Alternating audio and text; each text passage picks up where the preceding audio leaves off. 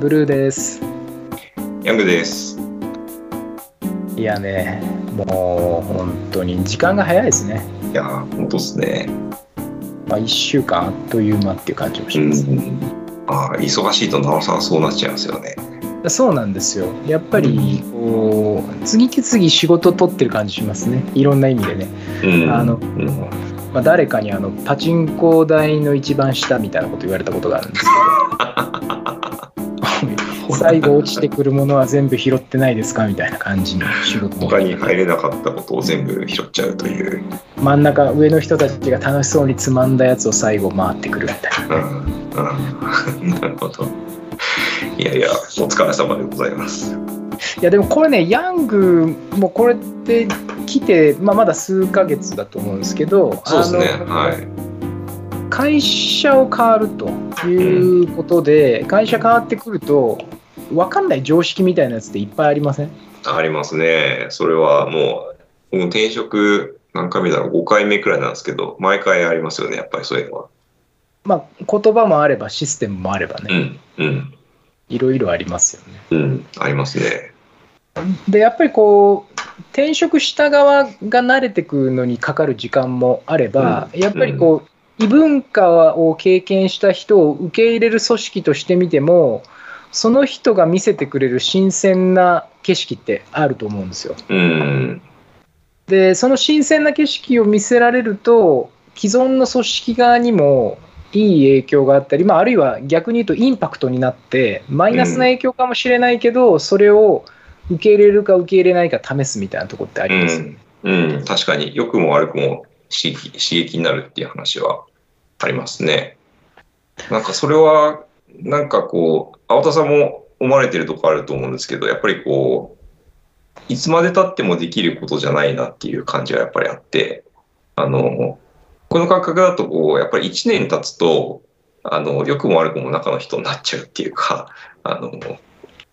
仲間として受け入れてくれたっていう意味ではすごくいいことだと思うんですけど、あの、客観的に今までない視点で物を言ってる人っていう見られ方がなくなっちゃうのは、ちょっと、なんていうんですかね、寂しいところもありますし、あの、組織に変化を起こそうとする立場からすると、ちょっと、なんていうか、あ、賞味期限切れちゃったのかなっていうような感覚を覚えることもありますね。賞味期限っていう表現が多分一番ぴったりくる気がするんですよ。うーん。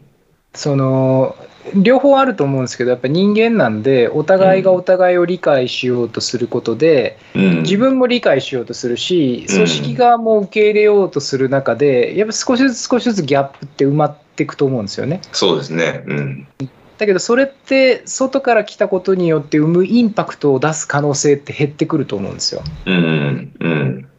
なんでまあ私もここ転職してきて思うことなんですけどもやっぱりあえて言わなきゃいけない言葉って賞味期限があるうちは結構あって、なるほど。自分では結構答えが見えてても言った方がいいなっていう言葉とかここは言,、うん言わないとダメだなっていうタイミングがあってうん。うん。でそれをやっぱり受け入れる組織側からすると、まあ、あの人外から来た人だからね空気読めなくてもしょうがないよねっていうとこもあると思うんですけどこれがもう同質性が生まれてからやると本当に空気読めないやつになるじゃないですか。そうですよね。なんか、こんなのこういうふうにやるのが当然なのになんでそんなこと言うんだみたいな話。まあ、な仲間感があるからっていうことだと思うんですけど。そうなんですよ。やっぱりねずずっと遊んできてチームになってるのに、うんなんでお前そんなこと今更言うんだよみたいな感じにはうんどうしてもなっていくと思うので、でも、やっぱさっき言ったその賞味期限のあるうちに言った方がいいこととか言わなきゃいけないことを言い続けると、うん僕の中ではね、ちょっと賞味期限が伸びていくような気がするんですよ。ああ、なるほど、なるほど。なんかキャラ付けがされていくみたいな感じなんですかね。うん、そういうキャラ付けが、やりすぎると、ちょっとなんか変な人になっちゃうんですけど、やっぱり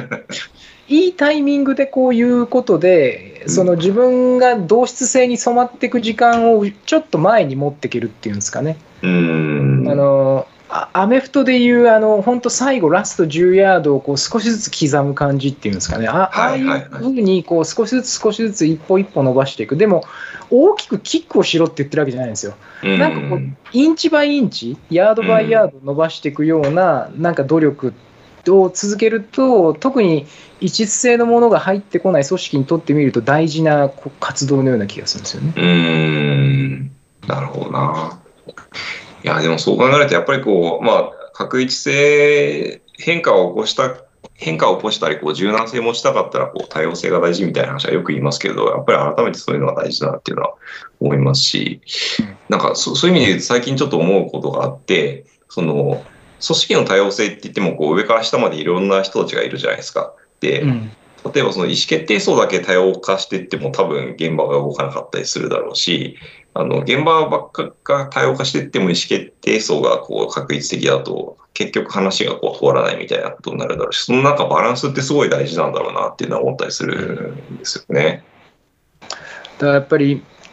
一つのピースだけ変えてもうん。全体がやっぱり変わらないんでしょうね。それはだからうん、すごくラディカルなトップが来たからって組織が大きく変わるっ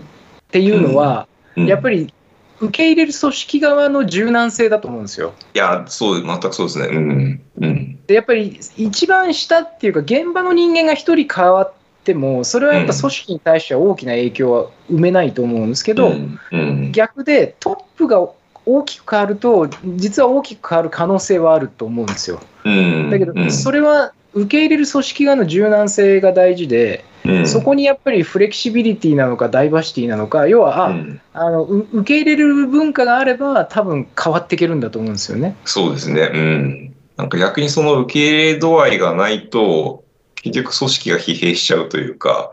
なあの、なんていうんですかね。あんまりこう、確一的にやってた時よりもむむしろなんかこう悪悪くなっちゃうんじゃないかっていうよううんな感じもありますよね。なんか遠回りした感じになることはあると思うんですよね。結う局ん、昔やってたやり方の方が良かったじゃんっていう戻し方、あるいはありますよね。うん、なんか3歩進んで5歩下がるみたいな状態に多はい分。なる可能性があるんだと思うんですよね。うんなんで、うんまあ、どちらかというと、だからこう変化を受け入れる組織っていうのは、やっぱりある程度柔軟性を持って対応しないと、うん。大きな変革には備えられない気がするんですよ。うん。じゃあ、その柔軟性ってどこで生まれるんですかっていうと、うん。やっぱりあ継続的な人の入れ替えとか、もうそれがシステマティックに入れ替わっていくとか、うん。あるいはやっぱりいろんな人材を受け入れる力とか、それうんがやっぱりその変化を継続的に生ませ続ける力になるのかな、まあ、それが多分一番近いのかなっていう気がするんですよ。うんうん一人のカリスマが来て全部変えますっていうストーリーを成し遂げるよりは、全員が一人のちょっと変な人を受け入れて変わってくるために準備運動してましたっていう方が、うんある一定のサイズの組織にとっては近道なんじゃないかなって思う時がありますね。うん、そうですね。確かにな。でもこれぐらい噛み砕かないと多分、なんでダイバーシティが大事なんだとかなんで中途の入社が大事なんだとかなんで同一性がダメなんだっていうところのストーリーにならないと思うんですよね。いや、そうですね。それはあるな。確かになんか、ダイバーシティって性別国籍の問題だけじゃないですよっていう指摘はまあよくあると思うんですけど、うんじゃあ何なんですかっていうことに、なんか明確にこう答え、説明力を持って答えられるかっていうと、皆さん必ずしもそうじゃないと思うんですよ。そうですね。うん。で、なんか今みたいな話の中にすごいヒントがある気がしてて、なんか、例えば、その、働き方を新しく変えていこうみたいな議論をするときに、えっと、その議論をしている人たちが実は、あの、転職も一度もしたことがなくて、あの、一社しか会社を経験したことがないような人、まあ別にそれが悪いわけではないないんですけど、そういう人たちばかりで議論してると、やっぱりこう転職した人たちの気持ちって自分事としてなかなかわからないとか、そういうことに対するなんかリスクばかりがちょっとこう先に目についちゃうとか、こうフラットな議論ができないみたいなことがあると思うんですよね。だから、そういう時にその、例えば、その今までの経験とか経歴っていう意味で多様性を持った集団でそういう議論をすることで、よりこう正しい答えが見つかるみたいな話はすごくあると思うので、なんか多様性ってそういうことなんじゃないかなっていうのはすごく思ったりしますね。そうですね。だから、ブルーはね、もうあの結構賞味期限が切れ気味なので、だヤングの賞味期限を使って、今みたいな議論のファシリテーションをするときに、やっぱりあえて投げ込むボールを投げ続けるっていうのは、なんかすごい大事な気がするんですよね。うん、うん。うん。いいや、ちょっともうちょっと頑張らないとですね、そう考えると。いやいや、いやいや、ヤングがボールを投げ続けると同時に、うんヤングの賞味期限が切れるタイミングで新しいあの人を入れてくる、まあ、ここういうことなんでしょうね、多う分。ん、まあ確かに確かにそうですね。うん、うん、それが多分継続性になるのかなっていう気がします。うん、なるほど。はい、じゃあ、今週もありがとうございました。はい、こちらこそありがとうございました。